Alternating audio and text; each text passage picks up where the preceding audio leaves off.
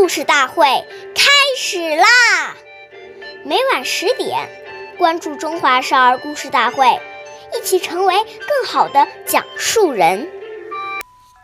彼说长，此说短，不关己，莫闲管。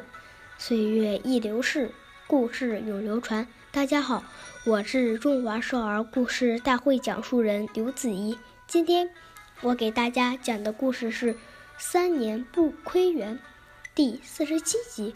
董仲舒是汉朝著名的学者，为了能够潜心学习，他整天钻在书房里，什么事情也不过问。据说，在他家的旁边有一个菜园。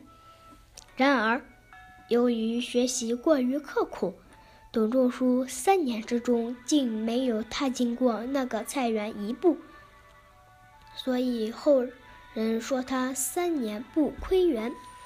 经过不懈的努力，董仲舒后来成为我国古代著名的思想家。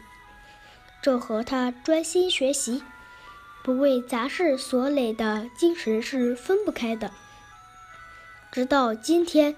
他的这种精神仍值得读书人学习，所以，我们重要的是做好自己的事情，不要整天东家长西家短的拨弄是非，这样对于人，对于自己都没有好处。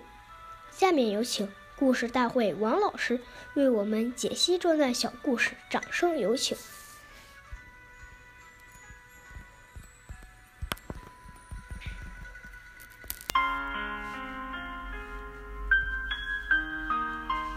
大家好，我是刘老师。多管闲事会让自己增加很多烦恼，还会引来不愉快，跟人结怨。谚语：利刃割体横易合，恶语伤人恨难消。